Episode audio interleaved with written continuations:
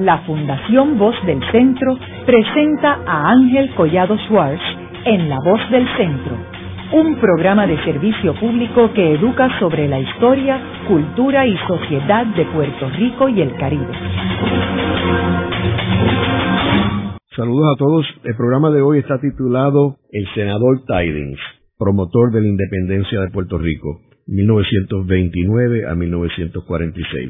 Y hoy tenemos como nuestro invitado al doctor Néstor Duprey Salgado, quien es analista político, historiador y autor de un libro recientemente publicado y titulado A la vuelta de la esquina, el proyecto Tidings de Independencia para Puerto Rico y el diseño de una política colonial estadounidense. El senador Miller Tidings fue uno de los senadores más importantes en la historia de Puerto Rico del siglo XX. Él presidía el comité en el Senado responsable de los territorios y obviamente incluyendo el de Puerto Rico. Pero es interesante que este senador del estado de Maryland, demócrata, era parte de lo que yo llamo la mafia de Maryland, que eran unos personajes eh, que da la casualidad que todos eran de este estado y que jugaron un papel bien importante en Puerto Rico. Ahí tenemos a Cecil Snyder, quien sabemos que fue fiscal federal en Puerto Rico, responsable de llevar a prisión a los nacionalistas y a Pedro Albizu Campos. Eh, luego fue nombrado por Luis Muñoz Marín al Tribunal Supremo de Puerto Rico. También tenemos al juez Cooper, que también era de Maryland, y a el coronel Riggs, quien sabemos fue el encargado de la policía de Puerto Rico y que fue asesinado en el viejo San Juan en el 1936. Todos eran amigos.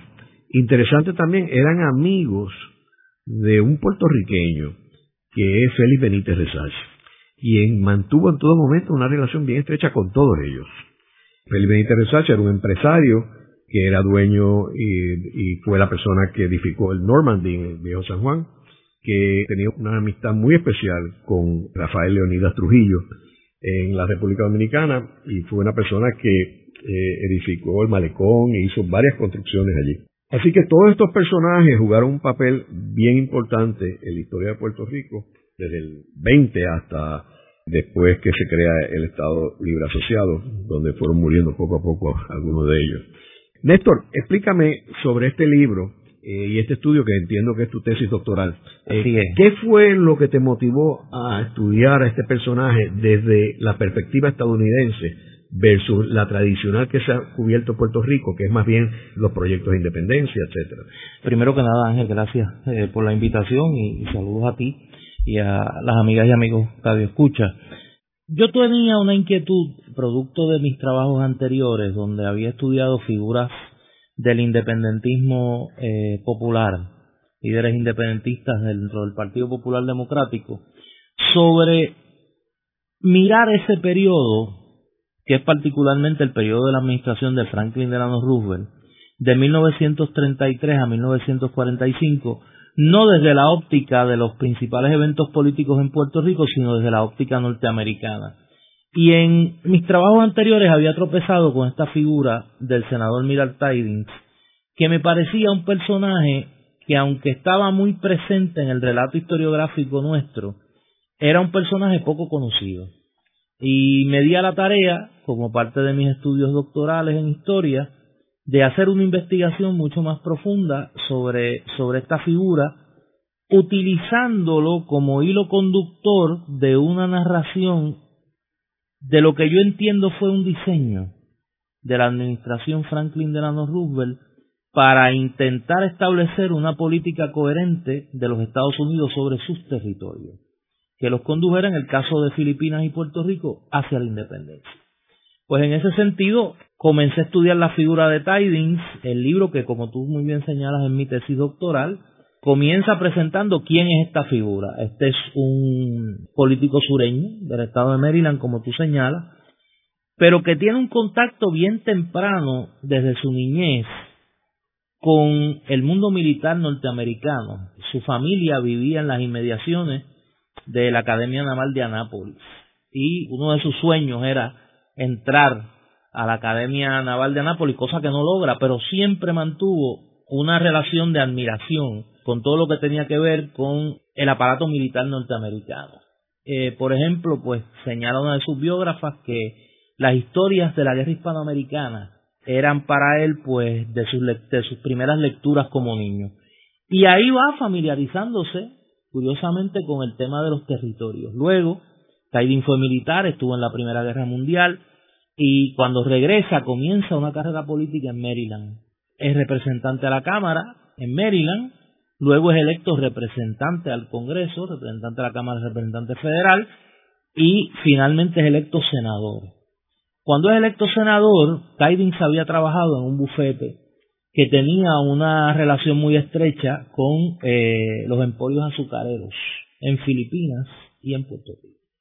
Y ahí es que comienza a familiarizarse Tidings con el tema de, eh, de los territorios. Y curiosamente, cuando entra al Senado de los Estados Unidos, pasa a ser miembro del Comité de Asuntos Insulares del Senado, del Senado de los Estados Unidos. Ahí desde temprano en su carrera legislativa Tidings se identifica como un defensor de que los Estados Unidos establezcan una política coherente sobre los territorios. Tidings planteaba que primero Estados Unidos no había sido eh, concebido como nación para tener colonias. Tidings se inscribe un poco en la corriente antiimperialista que se desarrolla dentro del Partido Demócrata eh, luego de la guerra hispanoamericana, que pues representan figuras como William Jennings Bryan, como el presidente Woodrow Wilson, con quien Tidings tendrá una gran identificación política, y que también representaba el que había sido subsecretario de Marina de la administración Wilson, Franklin Delano Roosevelt. En 1929, Tidings pasa a presidir el Comité de Asuntos Insulares del Senado de los Estados Unidos, comité que tenía jurisdicción primaria sobre los territorios, y será su presidente hasta 1946, cuando los demócratas pierden el control del Congreso.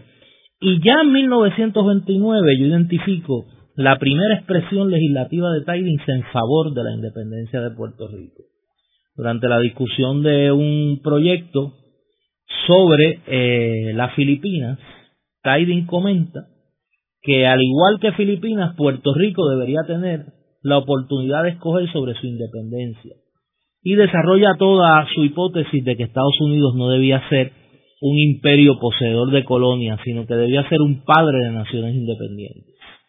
Eso lo lleva a auspiciar desde temprano en su incumbencia como presidente de la Comisión de Asuntos Insulares del Senado legislación para promover la independencia de Filipinas. Se hace coautor de uno de los primeros proyectos pro independencia de Filipinas en 1929 el proyecto Hoscotting y luego va a, va a promover él legislación eh, para la independencia de Filipinas. Mientras aboga por esa solución para las Filipinas, promueve una legislación para crear un departamento de territorio a nivel de gabinete, lo que él llamaba el equivalente norteamericano al Ministerio de Colonia, para que Estados Unidos tenga, como tenían las demás potencias coloniales, un aparato burocrático que se dedique a, implementar, a diseñar y a implementar la política sobre los territorios. Eso se da en ese cuatrenio de 1929 a 1932. ¿Qué ocurre? En 1932 en las elecciones gana el Partido Demócrata y asciende Franklin Delano Roosevelt a la presidencia de los Estados Unidos. Y Roosevelt viene con una visión que es un poco la reacción a lo que había sido la política exterior norteamericana en los primeros años del siglo XX particularmente para América Latina. Y Roosevelt va desarrollando una visión antiimperialista, no antiimperialista como la conocemos hoy, eh, más ligada a la izquierda y contestataria de manera eh, antagónica a los Estados Unidos, sino una visión de Estados Unidos de sí mismo, de que Estados Unidos debía convertirse en un promotor de valores democráticos y en el caso de los territorios un promotor de la descolonización. Es lo que llama en el caso particular de América Latina, la política del buen vecino. Y es en esa visión de la administración Roosevelt, tratando de implementar una política para América Latina distinta, que promueva los valores democráticos, que elimine el carácter intervencionista de la política norteamericana, que se da el encuentro de visión de Tidings y Roosevelt.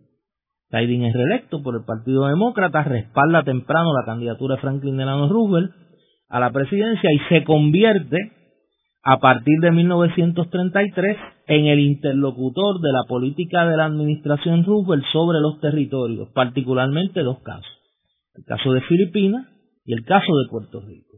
Yo me encontré en la historiografía eh, puertorriqueña, y es lo que discuto en el primer capítulo del libro, con que la narrativa sobre Millard Tidings en nuestra historiografía apenas mencionaba esa primera etapa de la vida de Tidings. Parecía que la relación de Tidings con Puerto Rico comenzó a raíz del asesinato en 1936 del coronel Riggs, del coronel Elisha Francis Riggs, que era jefe de la policía insular en aquel momento y que era amigo eh, estrecho del senador Tidings, cuando eso no es así. Eso no es así. Yo presento en el libro el inicio de esa relación en 1929 y presento un evento que se discute poco en nuestra historia y es la visita de Tidings a Puerto Rico en diciembre de 1933.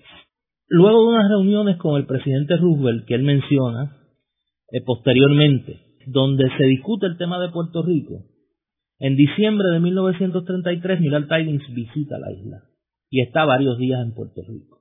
Aquí se reúne con todo el liderato político y pronuncia un discurso que que yo sepa es bien poco discutido, por no decir ignorado totalmente en nuestra, en nuestra historiografía, pronuncia un discurso en el Club Rotario de San Juan. Y en ese discurso en el Club Rotario de San Juan, Millard Tiding básicamente le dice al liderato político puertorriqueño, si ustedes están dispuestos a hablar de la independencia en serio, yo estoy dispuesto a ayudarlos a conseguir la independencia. Y yo estoy dispuesto a radicar legislación y respaldar legislación para conseguir la independencia de Puerto Rico. Y hace todo un análisis de la política económica de los Estados Unidos, inclusive propone cosas tan noveles como enmiendas a la ley Jones para que Puerto Rico pueda importar carne, había una crisis de carne en aquel momento, pudiese importar carne de la Argentina directamente sin intermediarios norteamericanos, lo que ahora muchos piden como los cambios a la ley de cabotaje. Pues eso lo planteó Tiding en diciembre de 1933 aquí. Y luego de esa visita, él le envía un informe al presidente Roosevelt que yo reproduzco en el libro, donde él le dice, mire, presidente, a pesar de lo que hemos hablado sobre este tema, lamentablemente en Puerto Rico no hay voluntad en este momento para la independencia. Allí el liderato político está en otra onda y no tiene voluntad para la independencia.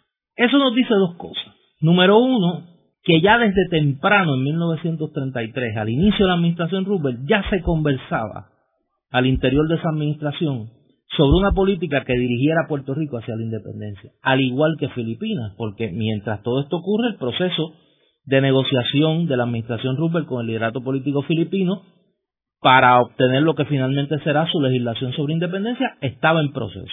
Luego de esa visita de Tidings a Puerto Rico, ocurre lo segundo, que es que Tidings, al ver que en Puerto Rico no hay interés sobre el tema de independencia, se concentra en el tema filipino.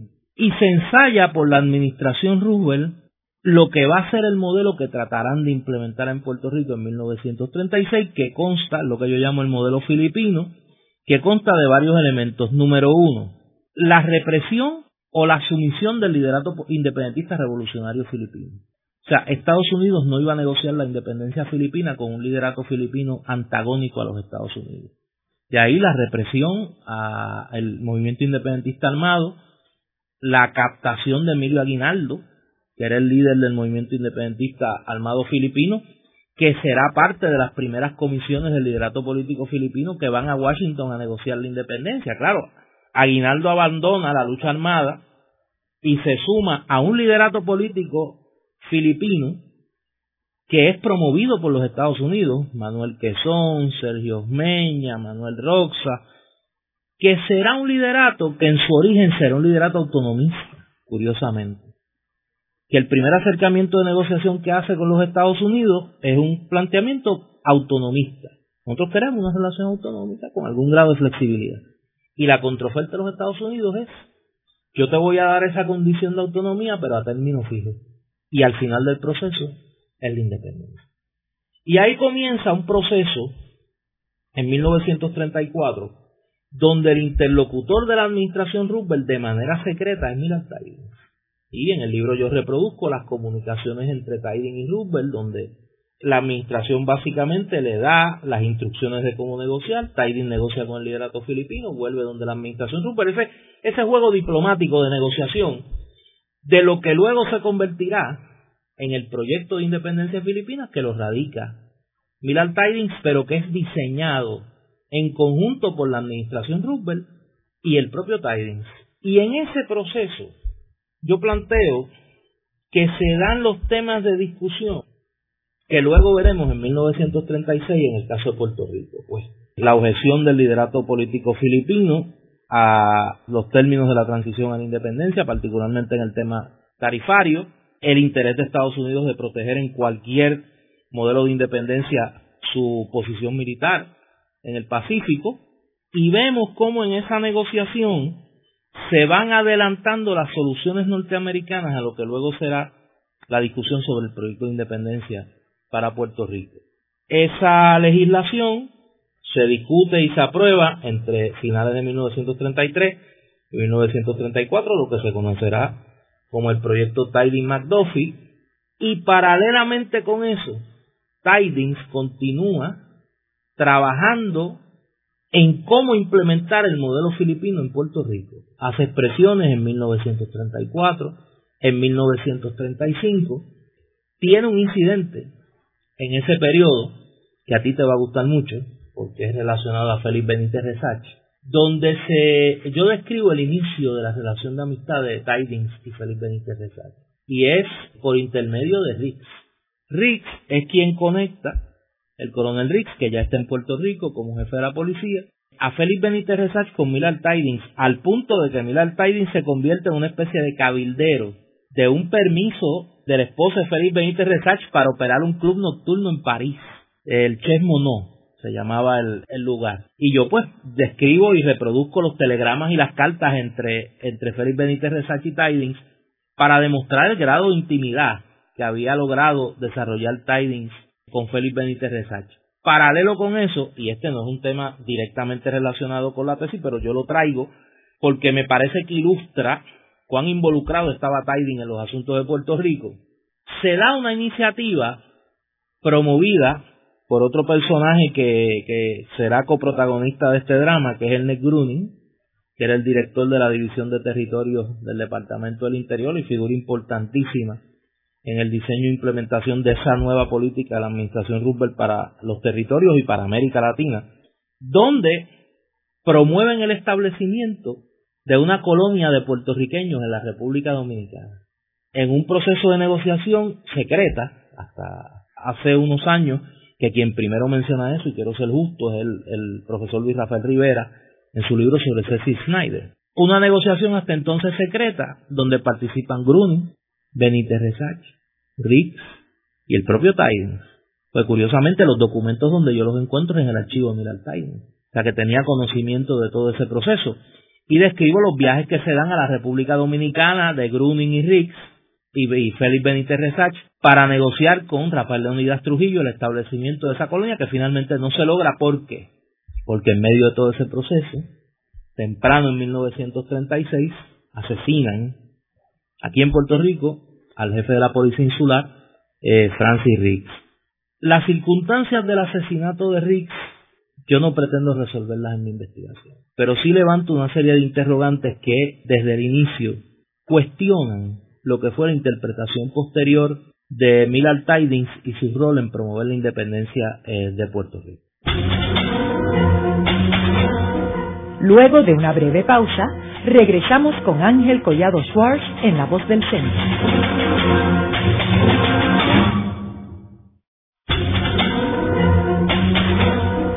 Regresamos con Ángel Collado Schwartz en La Voz del Centro. Continuamos con el programa de hoy titulado El senador Tidings, promotor de la independencia de Puerto Rico, 1929 a 1946.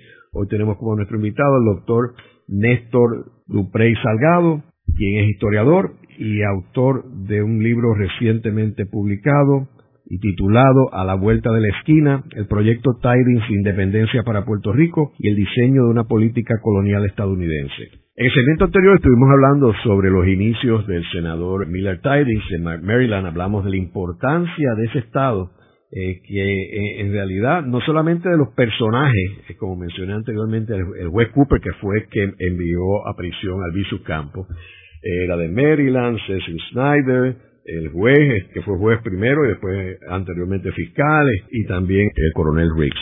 Pero sino que como mencionó muy bien Néstor Dupré, el elemento de que la escuela naval de Estados Unidos, Anápolis, está en Maryland. Y como sabemos, la Marina de Guerra era la que estaba a cargo de Puerto Rico y controlaba Puerto Rico. Así que estos no son coincidencias. No, no, no. Aquí, aquí yo creo que lo importante es entender que en ese diseño de política norteamericana hacia Puerto Rico que se intentó en la década del 30 y del 40, nada es por casualidad. Por ejemplo, eso nos lleva a, la, a, quizá el evento más importante de la relación de Tidings con Puerto Rico para la mayoría de los puertorriqueños que han oído el nombre, que es el asesinato del jefe de la policía, coronel Francis Riggs, temprano en 1936, en febrero de 1936, y la radicación posterior del primer proyecto de independencia para Puerto Rico. Y sobre eso yo he tratado, y creo que con, con éxito, de probar en mi tesis, que el relato historiográfico que se ha construido en Puerto Rico sobre esos eventos, al que yo denomino la narrativa del castigo, desconoce primero el pasado de Millard Tidings como un promotor desde 1929, o sea, siete años antes del asesinato del coronel Riggs de la independencia de Puerto Rico. Desconoce la visita de Tidings a Puerto Rico, sus expresiones en aquel momento a favor de la independencia, las expresiones posteriores de Tidings a favor de la independencia de Puerto Rico, y por ejemplo, yo señalo que desde enero de 1936, Tidings, como presidente de la Comisión de Asuntos Insulares del Senado, estaba requiriendo la información a las agencias del gobierno federal sobre la situación económica de Puerto Rico, la política tarifaria de los Estados Unidos en Puerto Rico.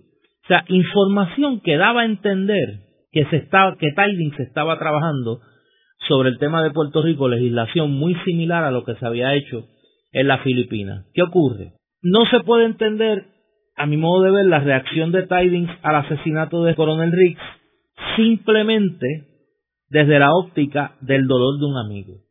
No hay duda de que Riggs era amigo de Tidings y que su muerte le produce dolor.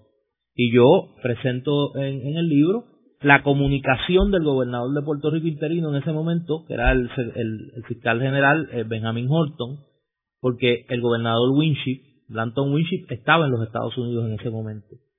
Y Benjamin Horton es el que le comunica al senador Tidings el asesinato del coronel Riggs. Y la respuesta de Tidings, que la reproduzco en el, en el libro, es señalarle al, gobernador interino Horton, primero el dolor que siente él y su familia por la muerte de, de pero a renglón seguido le dice, estoy en proceso de planificar un viaje a Puerto Rico. Así que me mantengo en comunicación contigo porque quiero ir a Puerto Rico para que conversemos con mucha más calma. Y yo sé lo mucho que querían a Francis allí, refiriéndose a Puerto Rico. Y yo pregunto en el libro si esa es la reacción que se esperaría de una persona que está ciego por la venganza y del resentimiento hacia un pueblo que entiende asesinó a su amigo. Además de eso, presento toda la documentación que se intercambian los funcionarios de la administración Roosevelt, el secretario del Interior, Harold Ickes, y el director de la División de Territorios del Departamento del Interior, Ernest Grooming, con el senador Tidings sobre el proceso de redacción del proyecto de independencia para Puerto Rico. Y hay un elemento común en la reacción de estos tres funcionarios, de estos dos funcionarios de la administración y de este legislador norteamericano, al asesinato de, del coronel Riggs, que a mí me parece que se aleja un poco de lo que ha sido la narrativa tradicional. En 1933, cuando el presidente Roosevelt y el senador Tidings dan el primer paso para tantear ¿Cuál era la opinión pública en Puerto Rico relativa al tema de la independencia? La conclusión, como decíamos anteriormente, es que en aquel momento no había voluntad para la independencia en Puerto Rico. Si miramos la comunicación que intercambia el coronel Riggs, jefe de la policía, con el senador Tidings desde 1934 hasta su muerte, yo la reproduzco en el libro, vemos como Riggs le va describiendo a Tidings y a Ernest Gruning un escenario donde la escalada de violencia política en Puerto Rico va en aumento, donde el fervor independentista en Puerto Rico va en aumento. Mi contención es que la lectura de, los funcionarios de la administración Roosevelt y de Miller Tidings sobre el asesinato de Riggs, más que una lectura fundamentada en el resentimiento, en el castigo, era una lectura de que ese asesinato había hecho patente que había una voluntad y un sentimiento independentista en Puerto Rico a tal nivel que eran capaces de asesinar al jefe de la policía en Puerto Rico. Y eso es lo que produce que la administración Roosevelt, que desde 1933 está intentando promover una voluntad independentista en Puerto Rico, ponga a caminar el proceso que finalmente desemboca en la erradicación del proyecto de independencia por el senador Tiding, pero proyecto elaborado por la administración Roosevelt. Ahí se sigue el mismo modelo que en Filipinas. La legislación la, la redacta la administración, el interlocutor legislativo es Tidings, pero en el caso de Puerto Rico, como en el caso de Filipinas, la administración Roosevelt se toma el cuidado político de decirle a Tidings, radica el proyecto, pero no digas que es un proyecto de la administración. ¿Qué año? Abril de 1936. Cuando se radica el proyecto, las reacciones en Puerto Rico son mayoritariamente de rechazo a las disposiciones económicas del proyecto pero de aceptación del proyecto en tanto y en cuanto se aceptaba el principio de la independencia para Puerto Rico. La reacción más vehementemente opuesta, salvo la de Santiago Iglesias Pantín, que era comisionado residente de Puerto Rico en Washington en ese momento y era un ferviente defensor de la estabilidad, es la de Luis Muñoz Marín. Y esa es una figura que va a definir su reacción al proyecto, al primer proyecto de Independencia, va a definir lo que luego será el cambio de énfasis de la administración Roosevelt sobre el tema de Puerto Rico. ¿Por qué? Yo reproduzco en mi libro una carta de Carlos Chardón, que era en aquel momento el director de la Prera en Puerto Rico. Y Chardón le escribe una carta a Ernest Grun en medio de la discusión del proyecto Tidings. Y le dice, en un renglón de la carta, le dice, Usted sabe que desde 1935 nosotros hemos estado implementando estos planes de reconstrucción económica para preparar a Puerto Rico hacia la independencia. Y ahí por primera vez un funcionario delata la intención tras los programas de reconstrucción económica de la administración Roosevelt. Visión compartida con Muñoz Marín, que desde 1934 planteaba lo que él llamaba la independencia económica, que era el plan de reconstrucción económica de la administración Roosevelt, era el preludio a la independencia política. Y un poco la administración Roosevelt espera que la respuesta de Muñoz sea una respuesta entusiasta. ¿Qué ocurre en el camino? Que la administración Roosevelt, por conducto de eh, Ernest Gruning, le pide a Muñoz Marín, que era entonces senador del Partido Liberal y era la segunda figura política en ese partido, y era el interlocutor reconocido en la política puertorriqueña de la administración Rubio y la política del nuevo trato, le pide a Muñoz Marín que condene el asesinato del coronel Riggs. Y Muñoz Marín se opone. Dice, no, yo condeno el asesinato del coronel Riggs si condeno a la vez el asesinato de los nacionalistas. ¿Por qué? ¿Cuál es mi interpretación? Muñoz está jugando para la cancha política local. Muñoz no quiere indisponer políticamente al nacionalismo. Calcula un riesgo que le costará posteriormente la relación con la administración Roosevelt. ¿Por qué? La administración Roosevelt era muy celosa, como decíamos del principio, que su política hacia Puerto Rico fuese vista en el contexto de la política del buen vecino para América Latina y que el independentismo puertorriqueño, al igual que el independentismo filipino, fuese un independentismo, si no aliado, no a los Estados Unidos y no hostil a su política exterior cuando se da el asesinato del coronel Riggs, comienza una campaña del nacionalismo y del liberalismo, del Partido Liberal, en denunciar lo que llamaban la política imperialista de los Estados Unidos en Puerto Rico. Y es esa denuncia internacional lo que promoverá en mentalidades de la administración Roosevelt lo que luego se convertirá en la política de represión contra el nacionalismo y en el ostracismo de Muñoz Marín en términos de la administración Roosevelt. No por independentistas, por antiamericanos, por promover una visión negativa de los Estados Unidos en América Latina. En medio de todo eso, se da el debate sobre el proyecto Tiding y curiosamente yo presento evidencia de dos que desmienten dos mitos sobre el proyecto Tiding. Número uno, que las disposiciones económicas del proyecto Tiding se diseñaron para castigar a Puerto Rico. Si uno mira el debate que se da en cuanto al, proyecto de independencia de Filipinas en 1934, uno verá que Tiding se adelanta y la administración Roosevelt por boca del propio Franklin Delano Roosevelt lo que será su visión sobre la independencia. Los Estados Unidos no concebían la independencia como una autonomía con otro nombre.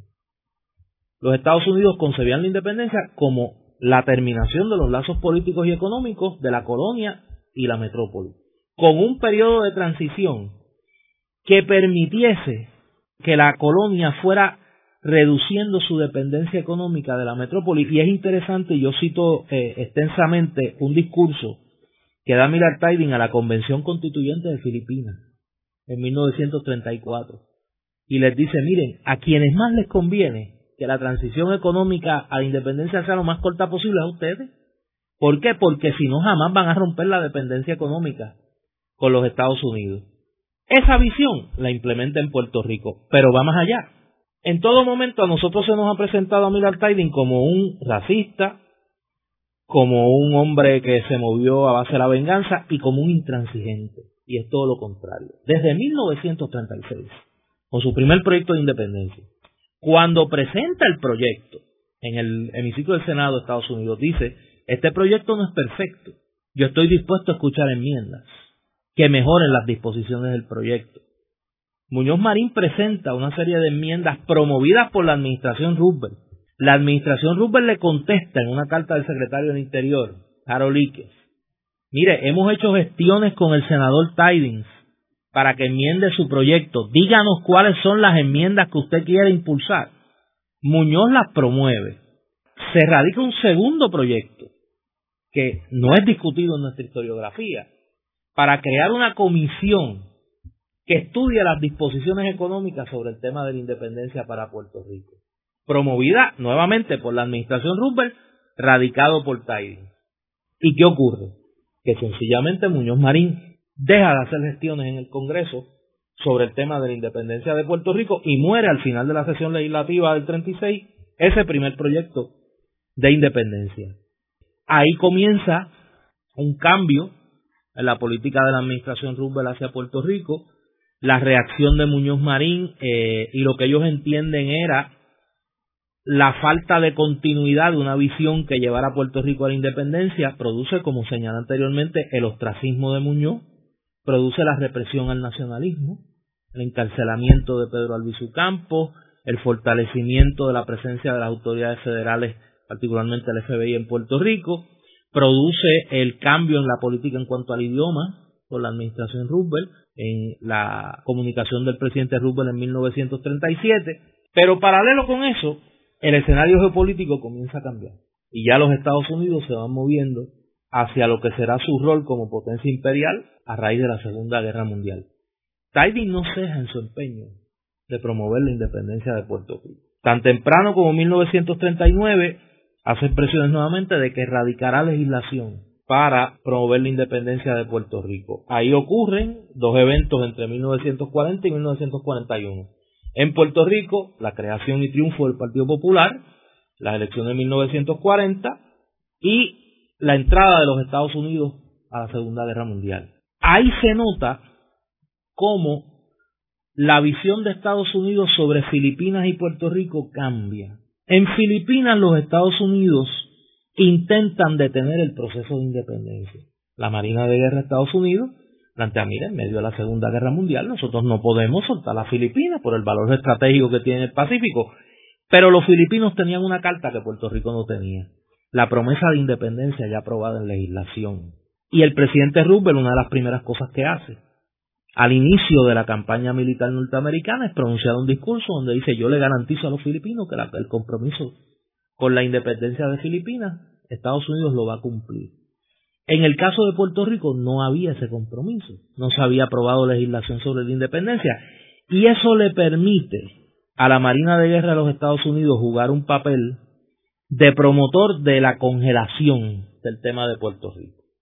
Y yo describo eh, unos documentos de la Marina de Guerra de Estados Unidos donde se desarrolla lo que será la visión de, esa, de ese estamento militar por los próximos 60 años sobre Puerto Rico, que es básicamente decir, mientras Puerto Rico tenga un valor geoestratégico, la Marina de Guerra no favorece cambio alguno al estatus político de Puerto Rico y menos independencia.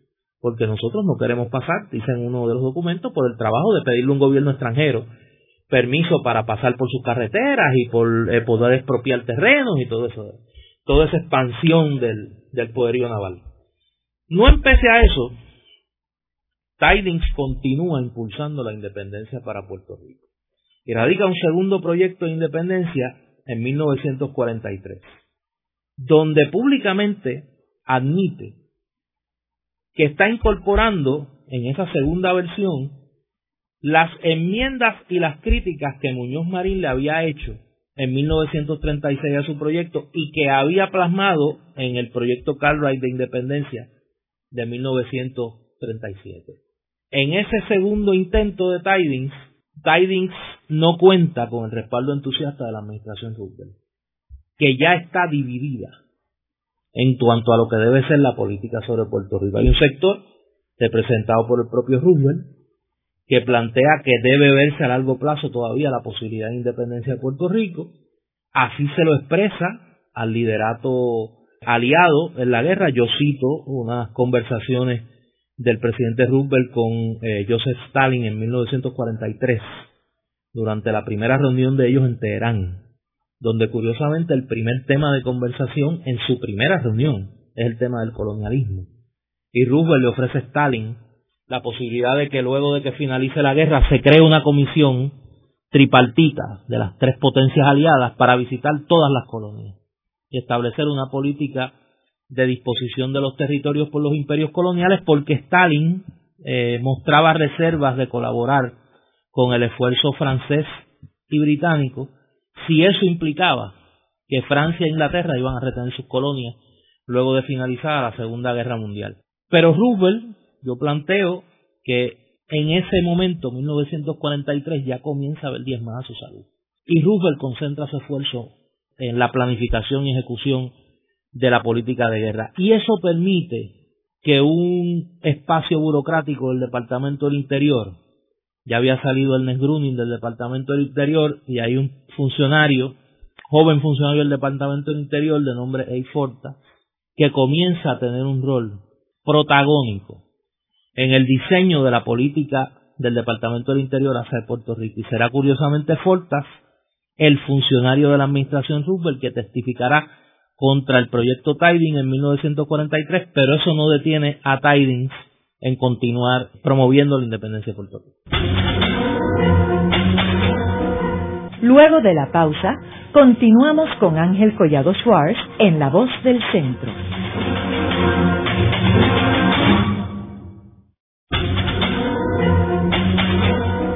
Regresamos con Ángel Collado Schwartz en La Voz del Centro. Continuamos con el programa de hoy titulado El senador Tidings, promotor de la independencia de Puerto Rico, 1929 a 1946. Hoy tenemos como nuestro invitado al doctor Néstor Duprey Salgado, quien es historiador y autor de un libro recientemente publicado y titulado A la vuelta de la esquina, el proyecto Tidings Independencia para Puerto Rico y el diseño de una política colonial estadounidense. Néstor, en el segmento anterior tú estabas hablando de que el senador Tidings produce su proyecto de independencia en 1936. Tenemos que ver que en ese año, para situarnos políticamente, Franklin D. Roosevelt había sido electo presidente en 1932. Eh, así que aquí estamos entrando ya para el segundo término de Franklin D. Roosevelt. Y entonces en el caso de Puerto Rico, políticamente estaba controlado por la coalición y esa coalición era una coalición proestadista. Y aunque el principal partido político era un partido independentista, que era el Partido Liberal, cuando unes estos dos, pues tenían mayoría y por eso controlaban el poder político. Y tienes personajes como Rafael Martínez Nadal, que era el presidente del Senado, y Miguel Ángel García Méndez, que era el presidente de la Cámara de Representantes, y Santiago Iglesias Pantín como el comisionado residente. ¿Cómo ellos reaccionaron ante este proyecto de independencia de Taiwán? Mira, eh, yo me alegro que me hagas esa pregunta porque me permite introducir un elemento que no habíamos discutido y que es importante tenerlo en cuenta a la hora de uno mirar esta década, o esta década larga de 1933 a 1946 en cuanto al tema de Puerto Rico. Contrario ahora, Puerto Rico era un tema bien presente en las discusiones de la administración Rupert. Yo cito varias entradas del diario secreto de Harold Icke, el secretario del Interior de la administración Rupert en aquel momento, donde reproduce discusiones del gabinete presidencial sobre el tema de Puerto Rico, donde se llegaba desde los temas más complejos de política pública hasta las minucias, los, chismes políticos de aquel momento.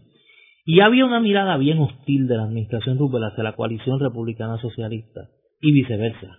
O sea, la coalición entendía que la administración Rupert había desconocido el resultado electoral de Puerto Rico y que le había entregado el poder político de la administración de los programas federales del nuevo trato en Puerto Rico al Partido Liberal en general y a Muñoz Marín en particular. Pero curiosamente, la reacción de la coalición en el verano de 1936 a este proyecto de independencia fue una reacción bastante mixta. Institucionalmente, la coalición republicana socialista, la Unión Republicana, que era la parte republicana de la coalición, se pronuncia a favor del proyecto Tidings más como, como un elemento de indignación. Rafael Martínez Nadal hace unas expresiones muy famosas donde plantea que él, aunque es estadista, ante lo que él considera que es una humillación al pueblo de Puerto Rico, él está dispuesto a aceptar la independencia como refugio de dignidad. Y de hecho, Pedro Albizu Campo, presidente del Partido Nacionalista, que inmediatamente favorece el proyecto Tiding y promueve la convocatoria de una convención constituyente, señala en un momento dado que Rafael Martínez Nadal debe ser el presidente de esa eventual república puertorriqueña que se crearía de acuerdo al visu en cuestión de días o semanas producto de la aprobación eh, futura del proyecto Tidings. Sin embargo, los dos principales líderes, además de Martínez Nadal de la coalición, no compartían esa visión. Santiago Iglesias Pantín fue un opositor vehemente del proyecto Tiding en el, en, en el Congreso y Miguel Ángel García Méndez, que era el presidente de la Cámara de Representantes en aquel momento, aunque inicialmente se une a Martínez Nadal en su planteamiento, luego tomará distancia. Y muchos de los estudiosos de ese periodo de nuestra historia política apuntan a ese momento como el inicio del distanciamiento de Martínez Nadal y García Méndez, que luego, cuatro años más tarde, en 1940, pues culmina con la división de la Unión Republicana. La mayoría de las fuerzas políticas en Puerto Rico favorecieron el proyecto. El Partido Liberal, inclusive, a pesar de la postura de Muñoz Marín, se expresó en una asamblea en favor del proyecto Tiding, pero eh, Muñoz Marín fue muy efectivo en crear toda una prensa negativa al proyecto Tiding. Yo reproduzco editoriales del New York Times y del Washington Post sobre el tema y reproduzco artículos de la época que compran la hipótesis de Muñoz sobre el proyecto Tiding desde el principio. El problema es que cuando uno confronta esa hipótesis con los hechos de la época, pues distan mucho de la realidad en términos de lo que pasó. Y es un poco ese aprendizaje de lo que ocurre en ese proceso lo que lleva a Tiding a radicar su segundo proyecto. ¿Este primer proyecto hubo vistas públicas? No, Tiding nunca lleva el proyecto a vistas públicas. Tiding, luego de radicar el proyecto, se da la petición de enmiendas que te señalé de Muñoz Marín. Se aprueba legislación para crear una comisión que estudie las condiciones económicas para la independencia de Puerto Rico pero se aprueba al final de la sesión congresional de 1936 y la administración Roosevelt decide posponer la discusión del proyecto Tiding hasta después de las elecciones de 1936. Pero ¿qué ocurre? Luego de las elecciones de 1936, el senador Tidings era un demócrata conservador del sur y un poco su visión sobre la independencia de Filipinas y Puerto Rico parte de su defensa de los derechos de los estados y su oposición al crecimiento del poder del gobierno federal. Y es esa visión lo que lo va a llevar luego de las elecciones de 1936 a distanciarse de la administración Roosevelt y será uno de los senadores que se oponga al plan de Franklin Delano Roosevelt de expandir la Corte Suprema de los Estados Unidos. Luego, pues Roosevelt les declara la guerra políticamente a ese grupo de senadores entre los que estaba Millard Tidings. Y hay un distanciamiento de la administración Roosevelt y eh, Tidings.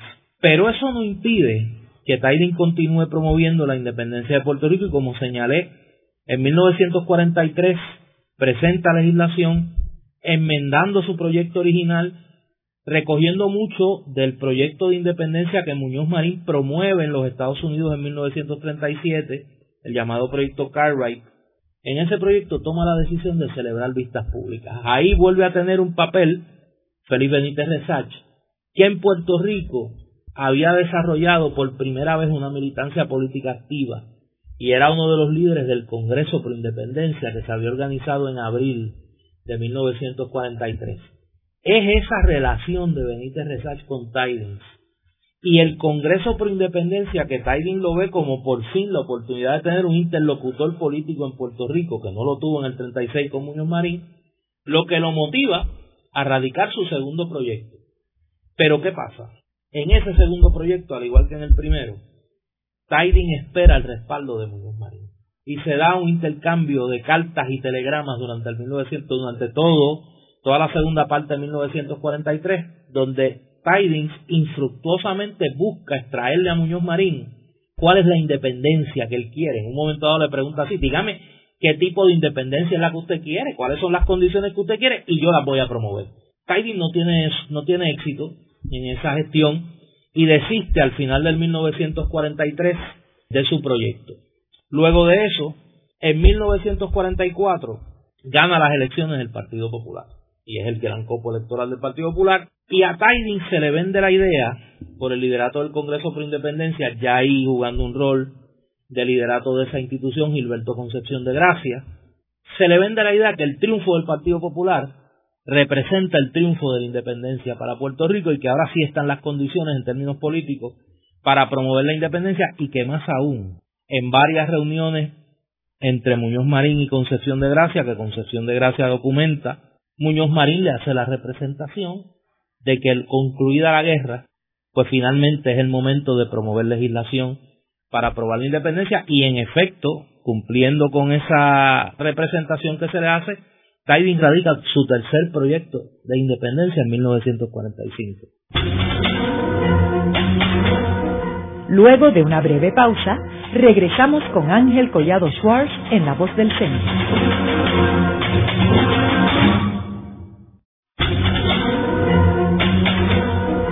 Continuamos con la parte final de La Voz del Centro con Ángel Collado Schwartz. Pueden enviarnos sus comentarios a través de nuestro portal www.vozdelcentro.org.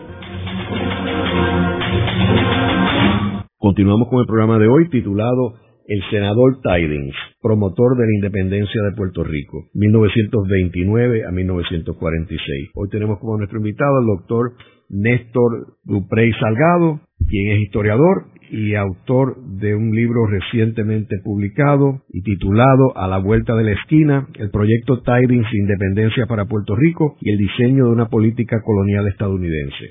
Néstor, en el segmento anterior nos quedamos hablando del tercer proyecto de independencia de Tidings en el 1945. Es importante señalar que este proyecto, al igual que el segundo en 1943, está enmarcado en Estados Unidos inmerso en la Segunda Guerra Mundial. Así es. O sea que hay un elemento importante porque, por ejemplo, Filipinas ya no era un elemento porque estaba invadida por los japoneses. Claro. y ya tenía una promesa de independencia legislada. Correcto. Así que era cuestión de terminar la guerra y ejecutar esa promesa.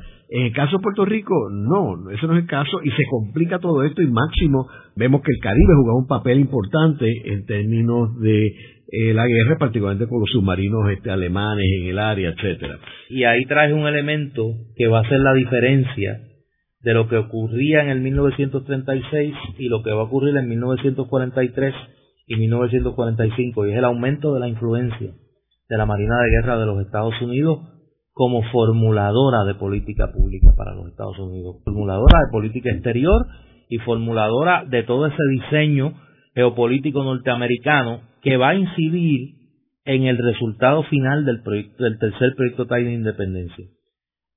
Pasan las elecciones de 1944, gana el Partido Popular, el Congreso por Independencia y su liderato le hace la representación a Tiding de que existen condiciones de respaldo de Muñoz Marín, de respaldo del Partido Popular a la radicación de un proyecto por independencia y Tiding radica su proyecto temprano en el cuatrenio, en enero de 1945, y señala vistas públicas. En esas vistas públicas ocurren dos cosas.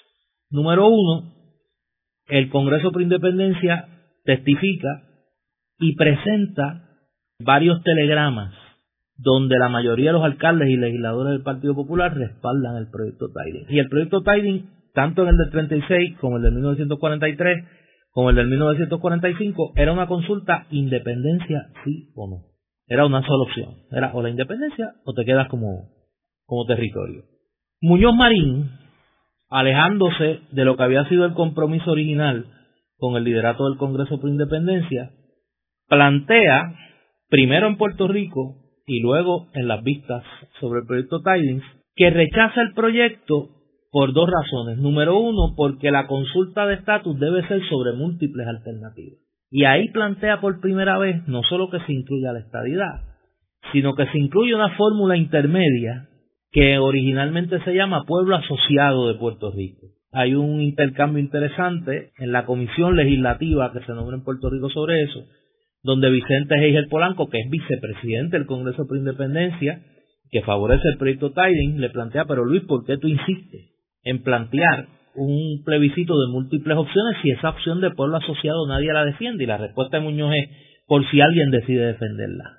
Y ahí esa diferencia entre Muñoz y Tidings sobre qué es lo que el Congreso debió ofrecerle al pueblo de Puerto Rico es fundamental y arrastra hasta nuestros días. ¿Por qué? Porque Tidings plantea públicamente, mire, aquí en el Congreso las únicas dos opciones que están disponibles es o la independencia o quedarse como están el Congreso jamás va a aprobar legislación donde haya la más mínima posibilidad de que el Congreso tenga que comprometerse con respaldar la estadidad o con otorgarle la estadidad a Puerto Rico. Eso es 1945.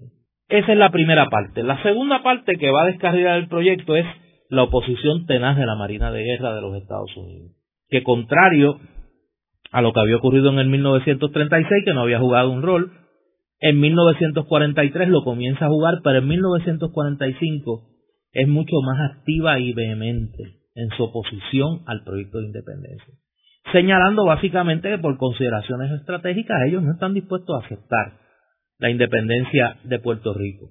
El tercer evento que va a sellar la suerte de ese proyecto Tiding es la muerte de Rupert. Rupert muere en abril de 1945 y con la llegada del presidente Harry S. Truman a la presidencia, llega un nuevo equipo a la formulación de política exterior de los Estados Unidos. Los funcionarios que favorecían el giro hacia la independencia de los territorios, pues ya han salido del panorama. Harold Ike abandonará la administración. Gruning ya desde el 40 estaba fuera de la administración Roosevelt. Y el equipo que entra es un equipo condicionado por la Guerra Fría. Ya los Estados Unidos están en pleno ánimo de Guerra Fría con la Unión Soviética. Eso, el aumento del poder de la Marina de Guerra de los Estados Unidos y el cambio de posición de Muñoz Marín, que le quita poder base política en Puerto Rico al planteamiento independentista del proyecto Tiding, van a sellar la suerte del proyecto. Luego de 1946, el senador Tiding pierde la presidencia del Comité de Asuntos Insulares porque los demócratas pierden el Senado en las elecciones congresionales del 46, el popularismo se divide en Puerto Rico, se crea el Partido Independentista en octubre de 1946 y ya la Guerra Fría es el gran condicionante de la política exterior norteamericana y a mi modo de ver es el que sella la suerte de Puerto Rico. La diferencia fundamental, que es la que contesta la pregunta que dio origen a la investigación, por qué Filipinas fue independiente luego de la Segunda Guerra Mundial y Puerto Rico no. Porque Filipinas, al igual que Cuba en 1902, su liderato estuvo dispuesto a aceptar el principio de la independencia a pesar de las condiciones. Y apostó a que con el tiempo las condiciones de la relación económica y política con los Estados Unidos podían cambiar. En el caso de Cuba ya sabemos lo que pasó. Cuba hizo una revolución socialista 57 años después que aceptó la independencia con la enmienda Platt.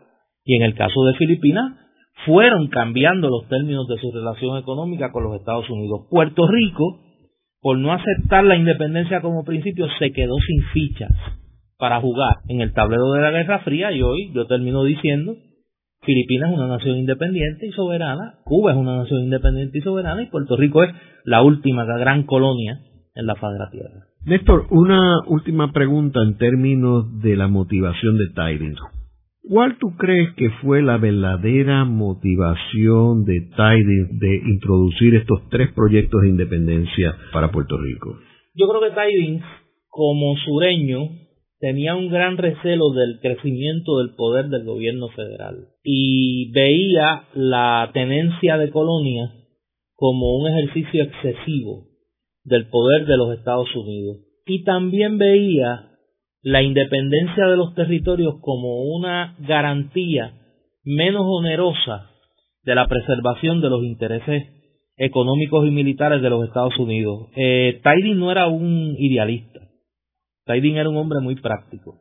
Y Tidings planteaba que Estados Unidos podía preservar sus intereses militares y económicos en una relación de independencia con sus territorios sin tener el carimbo moral de ser una potencia colonial.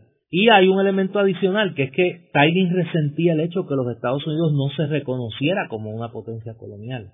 Insistió durante toda su carrera legislativa en que se aprobara la creación de un ministerio de territorios, un, departamento de territorios, un ministerio de colonias en los Estados Unidos sin éxito, porque entendía que los Estados Unidos debía ser honesto y decir, mire, yo tengo colonia y tengo un proceso para disponer de ellas hacia la independencia, siendo, como él señala en uno de sus discursos, un padre de naciones en vez de un imperio. Yo creo que había una, había una motivación genuina. Tiding es un hombre de su tiempo y de su espacio, es sureño, una persona con una visión racial eh, consona con su condición de sureño en aquel momento, pero era una persona que actuaba en cuanto a los territorios norteamericanos movido por una visión de Estados Unidos sobre sí mismo, que dista mucho de ser la caricatura que se creó en Puerto Rico sobre Millard Tiding, anclada en un discurso político, anclada en querer justificar la decisión de Luis Muñoz Marín de posponer o abandonar la independencia como opción de estatus y optar por el cauce autonómico. Yo creo que lo que los documentos señalan, lo que la evidencia histórica señala, es muy contrario a esa visión.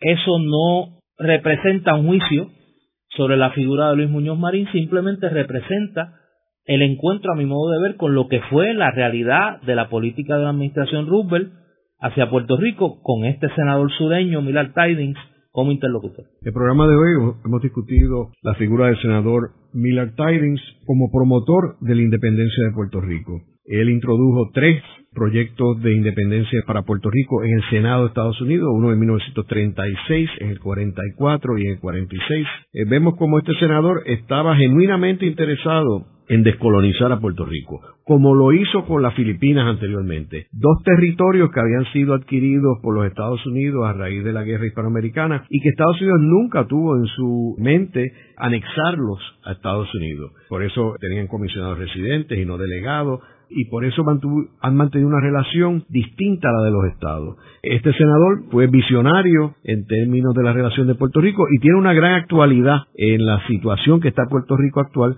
para uno poder estudiar por qué él respaldaba esto y por qué él veía viable económicamente el modelo de Puerto Rico como país soberano. Gracias, Néstor. Gracias a ti. Esta ha sido una producción como servicio público de la Fundación Voz del Centro. Los invitamos a sintonizarnos la próxima semana a la misma hora. Y recuerden que pueden adquirir el libro Voces de la Cultura en su librería favorita o en nuestro portal